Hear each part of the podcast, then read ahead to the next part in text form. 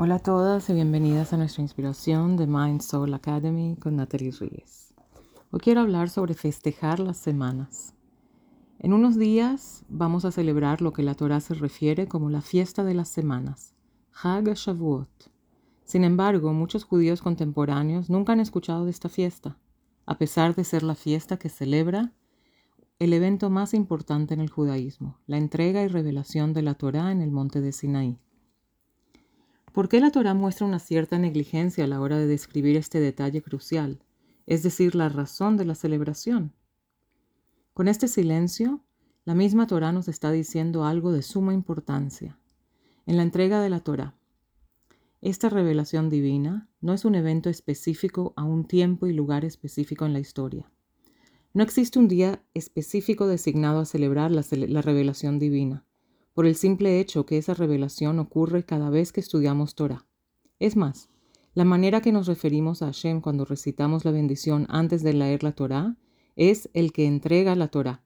Y hemos de notar que la bendición se pronuncia en presente, dándonos a entender que la Torah se nos entrega de manera constante y en cada minuto del presente.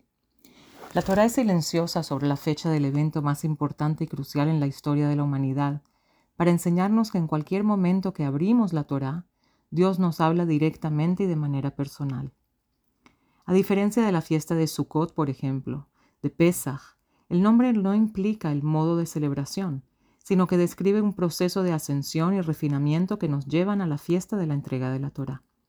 Pero a pesar que Dios nos habla a través de los libros de la Torá, no siempre sabemos escuchar esos mensajes y el poder de la experiencia. Estamos en un estado como de sopor espiritual, desconectados, distraídos por el día a día. Somos como un campo que no, han sido sembrados sus semillas, que cae sobre él lluvia de bendición. La lluvia tiene el poder de hacer crecer la plantación, pero la tierra no ha sido trabajada y de la sequedad no está apta para recibir el agua. Es por esto que Dios nos pide que trabajemos en nuestra alma, que hagamos un trabajo de refinamiento espiritual, que contemos 49 días para prepararnos para la conversación más impactante de la historia del universo. Pero para escucharla, debemos de entrar en sintonía, porque si lo hacemos y nos esforzamos en preparar la tierra, sentiremos como finalmente en el día 50 veremos como Dios nos está hablando personalmente y el mensaje está directamente dirigido a nosotros. El día 50 es especial por la previa preparación de las siete semanas contando en creyendo la escalera de refinamiento personal hasta la entrega de la Torá. ¿Dónde? En el desierto, en el lugar más silencioso, donde no hay distracciones ni molestias, donde solo se escucharon los truenos y relámpagos y las voces del shofar, y donde después de años Eliyahu Anabí volvió al mismo monte, de la misma montaña de Joreb, y encontró a Dios, pero no en el ruido y en el tumulto, sino en un susurro, esa voz que se oye solo si sabemos escuchar. Midbar es desierto y Medaber es el que habla. Bedmamat midbar efshar.